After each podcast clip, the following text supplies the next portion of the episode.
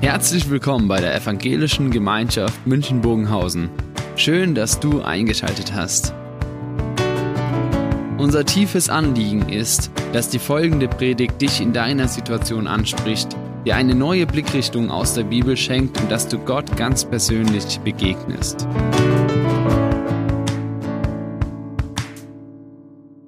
Hey Sam, auf! Pastoren-Challenge, Herausforderung für Pastoren. Du, Okay, bin schau mal, gespannt. Dieses Gewand haben wir immer zur Taufe an, ja?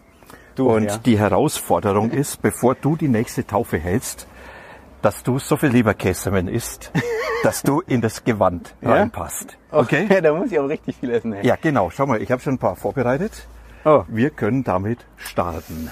ganz schön. Ganz Nimmst du schön viel. die Challenge an? Äh, hm, äh, ich, äh, ich nehme sie an, wenn du eine mehr schafft als ich. Wenn du, warte, ich Okay. zeig dir mal was. Okay. Ich habe auch was vorbereitet. Wow. Und wenn du eins mehr schaffst als ich, dann versuche ich da reinzukommen. Ja? Reinzuwachsen bis zur Taufe. Bis zur Taufe. Okay, ich nehme die Challenge an. Eine Alles mehr klar. als du, das kriegen wir hin. Alles klar, Das dann heißt jetzt Wettessen. Für jetzt uns. Wettessen für uns beide Erstmal noch einen Schluck. zum Wohl. Acht Stück liegen hier drauf. Na, dann können wir jetzt Lass dir loslegen. schmecken. Lass dir schmecken.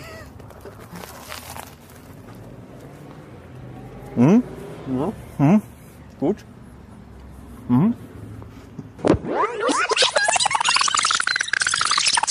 So, erste weg, ja? Nummer zwei. Nummer zwei.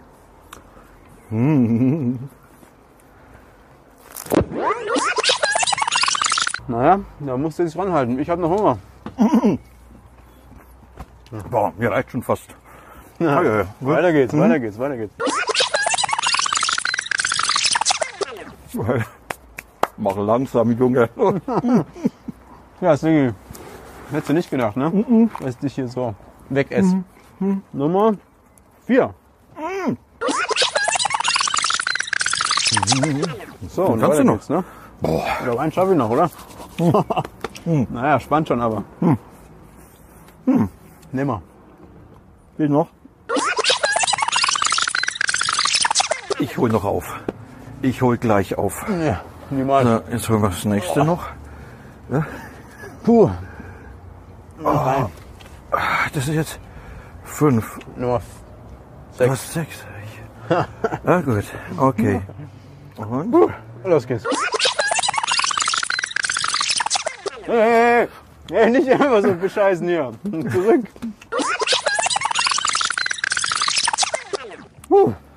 Boah, hast gewonnen. Glückwunsch. Danke, Sigi. So muss ich nicht mal da reinwachsen, Nee, weil du es nee, nicht geschafft hast. nee, also, Du- aber ich schenke dir noch ein paar Leberkäse, wenn du willst. Oh, weh. Vielen Dank. 6 zu 5. Starke Leistung. Super. Das war eine Challenge. Und was für eine. Geschafft hat keiner, was er wollte. Nee.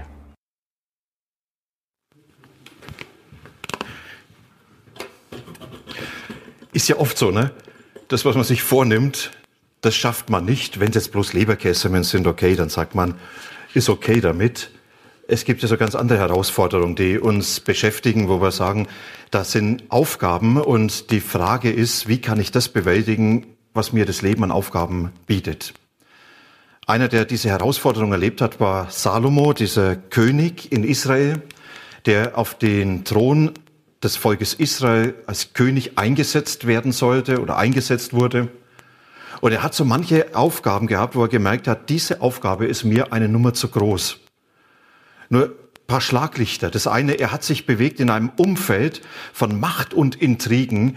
Und wenn man da hineinschaut, dann hat Salomo von Anfang an gemerkt, ich bin nicht in der Lage, die Situation zu beherrschen, die mir begegnet, zu beeinflussen, was im Hintergrund passiert, was geredet wird, was geplant wird. Einer seiner Brüder hat von Anfang an versucht, ihn die Macht zu entreißen und zu verhindern, dass er König wird. Und Salomo hat gemerkt, ich bin diesem Geschehen ausgeliefert. Hätte nicht der Prophet Nathan und Salomos Mutter eingegriffen, hätte Salomo wahrscheinlich so schnell den Thron nicht erlebt. Und dann auf der anderen Seite zu erleben, da ist mein Vater David, ein erfolgreicher König unter David, der große militärische Erfolge gefeiert hat, wirtschaftlicher Aufschwung, Wohlstand, der eingetreten ist. Und er hat gemerkt, ich muss letztlich jetzt das fortsetzen. Die Menschen, die wollen ja nicht mit einem neuen König auf einmal Armut ererben. Und manche offenen Baustellen, die da waren, politische Bündnisse und nicht zuletzt der Bau des Tempels, der David ein Herzensanliegen war, wo er alles vorbereitet hat und sagt, das soll ein prachtvolles Gebäude bestehen. Und diese Aufgaben wahrzunehmen, das war für Salomo diese große Herausforderung und zu merken, eigentlich habe ich es doch nicht im Griff.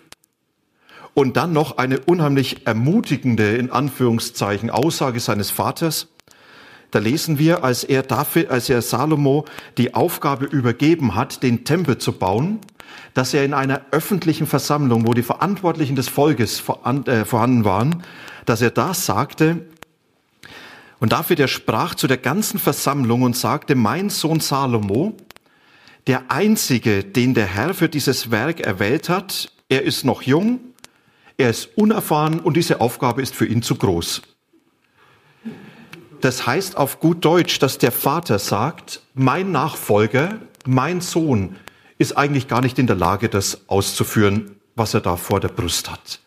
Ich weiß nicht, wie es euch geht, wenn ihr solche ermutigende Anführungszeichen, ja, Nachrichten bekommen würde. Da würde man sagen, eigentlich bin ich in dieser Aufgabe überfordert. Ich bin der nicht gewachsen. Und das ist, was Salomo erlebt hat. Das, was jetzt vor mir steht, überfordert mich. Und dem finden sich viele wieder. Viele, die sagen, ja, das kenne ich aus meinem Leben. Und jetzt reden wir nicht nur über Corona, wo mancher sagt, natürlich erlebe ich da auch so manche Grenzen und Überforderungen. Ja, immer zu Hause nur zu sitzen, Homeoffice, man sieht den Leuten nicht mehr und es wird allmählich dünner. Ich glaube, manch einer, der erlebt diese Überforderung, wenn er merkt, da habe ich Kinder und ich werde dem eigentlich nicht gerecht. Ich bin nicht der Vater, ich bin nicht die Mutter, wie ich sein sollte. Mancher erlebt es umgekehrt als Kinder.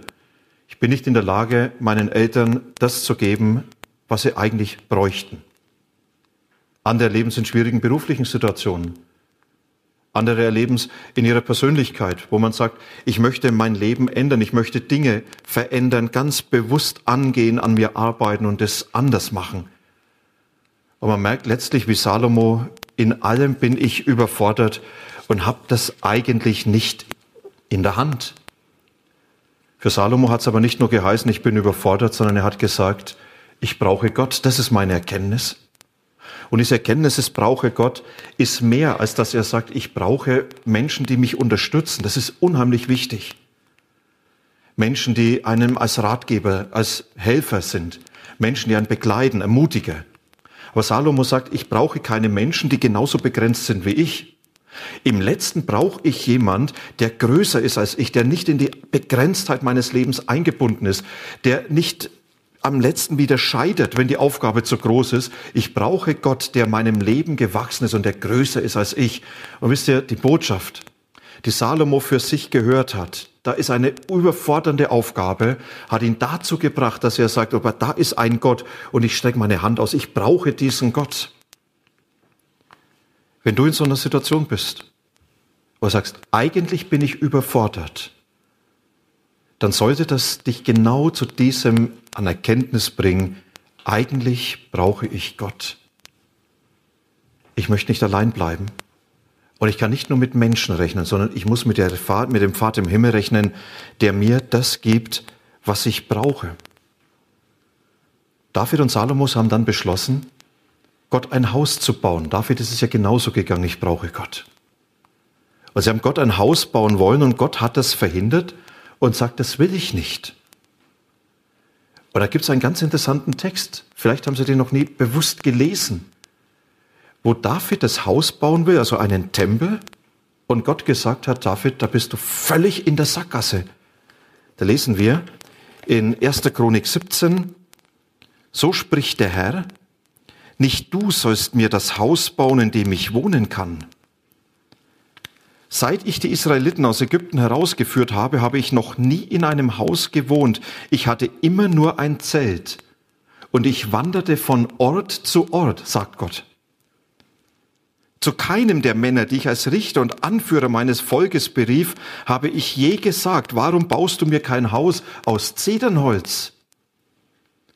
Darum sollst du, mein Diener David, sollst du hören, so spricht der Herr, der Herrscher der Welt. Ich habe dich von der Schafherde weggeholt und zum Herrscher über mein Volk Israel gemacht. Und nun kündige ich, der Herr, dir an, dass ich dir ein Haus bauen werde und nicht du mir. Habt ihr den Text schon mal bewusst gehört? Das, was Gott hier sagt, er sagt, ich möchte nicht in einem Tempel wohnen, sondern in einem Zelt. Warum eigentlich? Das ist ja ein Zelt, hier ein Nomadenzelt.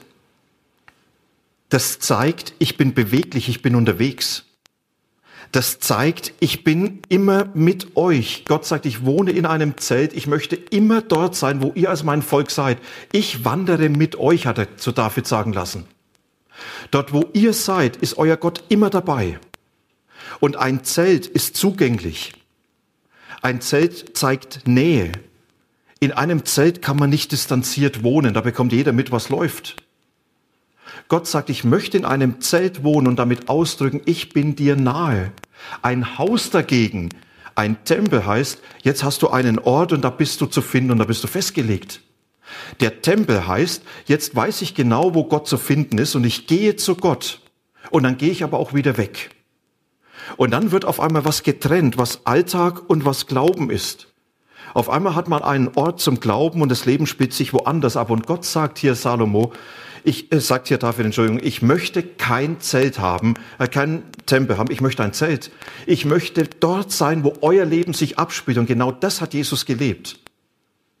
Die Jünger haben immer gemerkt, wenn wir mit Jesus unterwegs sind, der ist immer dort, wo sich das Leben abspielt. In den Stürmen genauso wie wenn Menschen am Grab von ihren lieben Menschen stehen. Dort, wo gefeiert wird und der Wein ausgeht, war Jesus zu finden. Genauso dort, wo Menschen verurteilt wurden. Er war bei den Selbstgerechten. Er war bei denen, die selbst verzweifelt waren. Jesus war ein Gott, der für den Alltag zu haben war. Und dieses Ganze, was hier begegnet mit diesem Wunsch Gottes ist, ich bin ein Alltagsgott. Ich bin ein Gott für den Alltag deines Lebens, wo genau diese Überforderungen sind.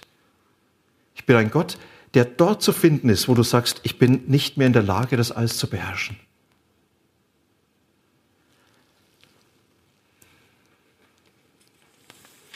Jetzt haben sie aber den Wunsch gehabt.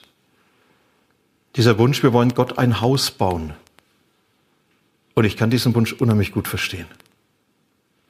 Das war nämlich der Wunsch, ich möchte genau wissen, dass Gott da ist. Ich brauche einen Ort, wo ich weiß, da ist er zu finden. Das ist noch mehr. Ich brauche nicht nur Gewissheit, eigentlich brauche ich Sicherheit, dass ich mit ihm rechnen kann. Ich brauche das Wissen, dass Gott derjenige ist, wenn es drauf ankommt, der mich nicht ins Leere laufen lässt. Und wenn die Überforderung da ist, wo ich weiß, da ist er jetzt. Und ich glaube, dass das für David und auch für Salomo dieser tiefe Wunsch war. Ich brauche diese Gewissheit, eigentlich brauche ich Sicherheit oder ich gehe noch einen Schritt weiter. Eigentlich möchte ich damit ein Stück Gott in den Griff bekommen und wissen, Gott ist derjenige, der jetzt da ist, wenn ich ihn am nötigsten brauche. In einem Bild gesprochen, es ist wie die Hand, die Salomo ausstreckt, wo er nach Gott greifen will und sagen, Gott, ich möchte einfach wissen, dass diese Hand, die nach dir greift, nie ins Leere geht und wenn es drauf ankommt, bist du doch da. Deshalb baue ich dir den Tempel. Gott lässt sich darauf ein. Warum? Vorher sagte er, ich will es nicht. Kann es sein, dass er damit sagt, da komme ich eurer Bedürftigkeit, eurer menschlichen Schwachheit entgegen, dass ihr manches braucht, woran ihr euch wirklich festhalten könnt, wie so Krücken, die euch stützen. Und dann wird der Tempel gebaut und dann kommt es zu einer prachtvollen Tempeleinweihung. Und diese Tempeleinweihung war nicht nur der Abschluss von einer Bauphase, sondern es war ein Geschehen mit einem ganz inhaltsschweren Ereignis, wo vieles dann auch für die Leute nochmals zum Ausdruck gebracht worden ist, für all, vor allem für Salomo, der in dieser überfordernden Aufgabe steht. Ich habe hier eine Aufgabe, der ich eigentlich nicht gewachsen bin. Und dann lesen wir diese Tempeleinweihung, 2. Chronik 5. Nun ließ König Salomo die Ältesten Israels aus Jerusalem kommen, die Vertreter aller Stämme und aller Sippen. Sie sollten die Bundeslade des Herrn der, von der Davidstadt auf den Zionsberg in den Tempel heraufbringen. Zur Erklärung, die Davidstadt, das war ein Wohnort, wie so eine Vorstadt, die ein paar hundert Meter unterhalb von dem Tempelberg lag. Sie ließ David äh, hochbringen. Alle Männer Israels kamen deshalb am Laubhüttenfest im siebten Monat zu König Salomo. Als die Ältesten versammelt waren, hoben die Leviten die Bundeslade auf ihre Schultern und sie trugen sie zum Tempel hinauf. Mit Hilfe der Priester aus der Nachkommenschaft Levis brachten sie auch das heilige Zelt und alle seine Geräte dorthin. Und dann wird berichtet, wie Opfer gebracht werden, die Bundeslade in den Tempel gebracht wird. Und dann heißt es einige Verse weiter, und die Priester traten wieder aus dem Tempel heraus. Für diesen Tag hatten sich alle anwesenden Priester so vorbereitet, dass sie rein waren, auch die, deren Dienstgruppe während dieser Zeit dienstfrei hatte. Und die Tempelsänger waren vollzählig zugegen. Sie trugen Gewänder aus feinen weißen Leinen und standen mit ihren Becken, Harfen und Lauden an der Ostseite des Altars. Ihnen zur Seite standen 120 Priester mit Trompeten. Was für ein Posaunenchor.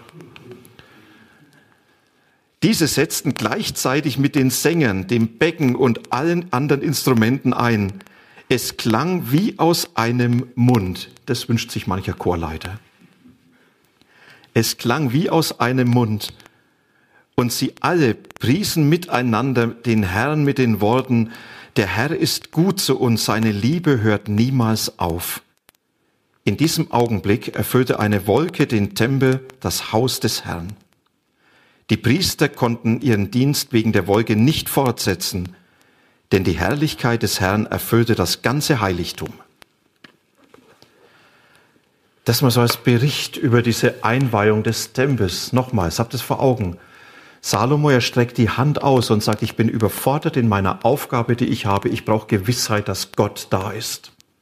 Und Gott antwortet jetzt darauf bei dieser Einweihung des Tempels, indem er drei Dinge bedeutsam macht. Oder vielleicht waren es auch noch mehr, ich möchte drei Dinge herausgreifen. Das ist der Feiertag, an dem gefeiert wurde, das ist die Bundeslade und das ist dann diese Wolke, von der berichtet wird. In diesen drei Dingen gibt Gott jeweils eine Botschaft. Der Feiertag, das war das Laubhüttenfest. Und das Laubhüttenfest wurde immer gefeiert zur Erinnerung, dass Gott sein Volk aus der Sklaverei in Ägypten in das verheißene Land gebracht hat. Und dass er unterwegs für sie gesorgt hat, dass er geschützt hat, dass er geführt hat, immer wieder den richtigen Weg geführt hat und dass er dafür gesorgt hat, dass sie an das Ziel kommen. Und als das Volk sich niedergelassen hat, hat Gott gesagt, ihr sollt aber dieses Fest des Unterwegsseins feiern, weil Glaube im letzten heißt, unterwegs zu sein. Und das war eine Botschaft, eine Botschaft für Salomon, eine Botschaft, die für uns genauso gilt, dass Gott da diese Zusage an Salomo macht und die darfst du für dich ganz persönlich hören. Gott ist mit dir unterwegs, aber du musst auch mit ihm unterwegs sein. Salomo, jetzt lass dich nicht nieder und sag so, jetzt Bestand sichern, sondern hab den Mut aufzubrechen in die Situation, die dich überfordert, dich der Aufgabe zu stellen. Geh konkret Schritte, auch wenn du nicht weißt, wie es gehen wird, denn auf diesem Weg wirst du entdecken, dass Gott dich beschenkt. Ich weiß nicht, in welcher Situation du bist. Ich weiß nicht, was du vor Augen hast, wo du sagst, eigentlich überfordert mich das. Die Botschaft Gottes heißt, ich bin mit dir, aber sei du jetzt auch mit mir unterwegs. Ich führe dich in diese Situation, hab mutig ihr zu stellen. Geh ganz konkret hinein. Und dann wirst du erleben, dass ich da bin, ich als dein Gott, der im Weitergehen dir diese Erfahrung schenkt. Er ist ja wirklich da. Das Zweite, die Bundeslade ich weiß nicht, ob ihr euch die Bundeslade vorstellen könnt. Es hat so in etwa ausgesehen, vergoldeter Kasten. Es wird extra erwähnt, da waren nur die zehn Gebote, diese zwei Steintafeln enthalten, die Gott Mose gegeben hat. Und diese Bundeslade, da steht der Bund. Das Thema heißt, wir müssen aber verbunden sein. Was ist ein Bund? Man kann es am schönsten mit einer Ehe ausdrücken. Halt, das ist das falsche Bild. So. Ehe heißt, man bindet sich aneinander. Und zwar in allem für immer auf Dauer. Ich kann nicht sagen auf die Frage, bist du verheiratet? Er sagt, nein, heute noch nicht, aber es kommt schon wieder. Ich kann nicht sagen, bist du verheiratet? Äh, teilweise, stundenweise. Der Bund heißt, dass Gott sagt, ich verbinde mich untrennbar mit euch. Und dieser Bund hat für das Volk bedeutet, dass Gott sagt, ich bin euer Gott. Ich übernehme die Verantwortung für euch, für euren Weg. Ich bringe euch zum Ziel. Ich bin dieser gute Gott, der euer ganzes Leben prägt und gestaltet. Aber das Gegenteil hat genauso sein sollen, dass Gott dem Volk sagt, aber ihr sollt auch mein Volk sein, ihr sollt genauso euch festlegen auf mich, ja, du bist unser Gott. Du sollst uns beherrschen. Wir wollen genau das tun, was du willst. Wir wollen deine Menschen sein. Und wenn diese Bundeslade gebracht wird, dann ist die Botschaft für Salomo und auch für uns, die wir in diesen Herausforderungen stehen, dass Gott Salomo sagt, Salomo, Gott steht zu dir. Er hält dir die Treue. Aber halte auch du deinem Gott die Treue. Salomo, in der Aufgabe, in der du bist, bleibe in dieser Herrschaft Gottes. Tu das, was er will. Lass dich auf ihn ein. Dann wirst du erleben können, wie Gott selber auch sich zu dir stellt. In deinen Aufgaben, in deinen Anforderungen. Ganz bewusst Jesus die Treue zu halten heißt, Jesus, hier bin ich und ich möchte wirklich so leben, wie du willst. Und ich möchte zeigen, dass du mich beherrschst. Ich möchte alles unter deiner Herrschaft geben. Ich möchte dir treu sein in aller Begrenztheit. Aber zeig du mir, dass du auch bei mir bist. Und dann ist das letzte die Wolke. Die Wolke, die für die Israeliten eine große Bedeutung hat. Sie hat sie begleitet bei dem Auszug aus Ägypten durch die Wüste in Wolken und Feuersäule, die immer gezeigt hat, Gott ist da, auch wenn ihr ihn nicht sehen könnt. Am Sinai, wo Gott sich seinem Volk offenbart hat, in einer Wolke. Sie haben erlebt, machtvoll ist er da, obwohl wir ihn nicht sehen können. Und es gibt noch andere Aussagen. Immer dieses eine zu zu hören, da ist Gott gegenwärtig, unfassbar, aber doch, doch sehr real, für dich erfahrbar, auch wenn du ihn nicht sehen kannst. Und diese Wolke in dem Tempel, sie war für Salomo dann diese Botschaft, dass Gott sagt, ich bin da, aber du kannst nicht über mich verfügen, ich verfüge über dich. Ich bin da, aber du kannst mich nicht berechnen und beherrschen mit deinen Dingen. Aber ich werde dich beherrschen und du wirst erleben, dass ich für dich sorge. Gott ist da. Hör das mal ganz bewusst für dich. In deiner Situation. Oder darf ich es anders sagen in dem Bild? Da hat Salomo nach Gott gegriffen und Gott nimmt seine Hand und sagt Salomo, du kannst mich nicht ergreifen, aber ich ergreife dich. Ich bin der, der dein Leben mit allen Herausforderungen in meiner guten Hand hat. Salomo steht vor einer Aufgabe, die ihn völlig überfordert hat. Wir stehen vor einer Aufgabe immer wieder, wo wir merken, eigentlich sind wir nicht so gewachsen. Und Gott, er sagt, ich bin da. Ich bin der Gott, der mit dir unterwegs ist. Habt ihr das Zelt? Ich bin dort, wo du hinkommst. Ich teile deinen Weg. Und es ist der Gott, der dir sagt, und ich stehe treu zu dir, Bundeslade. Ich habe mich mit dir verbunden, ich bin nie weg. Und ich bin der Gott, der für dich da ist, auch wenn du mich nicht begreifen kannst. Du kannst mich nicht berechnen, du kannst mich nicht immer verstehen. Aber ich bin der Gott, der für dich da ist. Oder wie es Jesaja so schön sagt, als Versprechen Gottes, ich bin der Herr, dein Gott, der deine rechte Hand fasst und der zu dir spricht. Fürchte dich nicht, ich helfe dir. Lass uns beten dass das gilt, Jesus, da sind wir froh. Und wir sind froh, dass du so in unser Leben hineingreifst. Dass wir wissen dürfen, wenn wir unsere Hand nach dir ausstrecken, dann ergreifst du unsere Hand. Und du hältst uns fest in den Herausforderungen und den Überforderungen. Du bist uns nah in den Dingen, wo wir uns nach Hilfe sehen und sie brauchen. Und du bist es, der unser Leben prägt und gestaltet, auch durch die Überforderung hindurch. Du weißt, wo wir heute vor dir stehen und so ganz konkret Überforderungen vor Augen haben. Wo wir nicht wissen, wie wir die Dinge bewältigen sollen. Wir suchen dich und deine Nähe und wir wollen mit dir Schritte gehen, aufbrechen, in dieser Situation bleiben, uns dem stellen, was du uns gibst. Das können wir aber nur, wenn du für uns sorgst. Das können wir nur, wenn du da bist. Und deshalb beten wir darum, sei du da.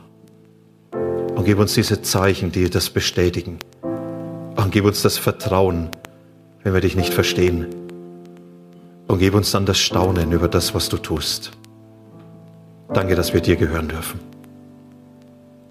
Amen.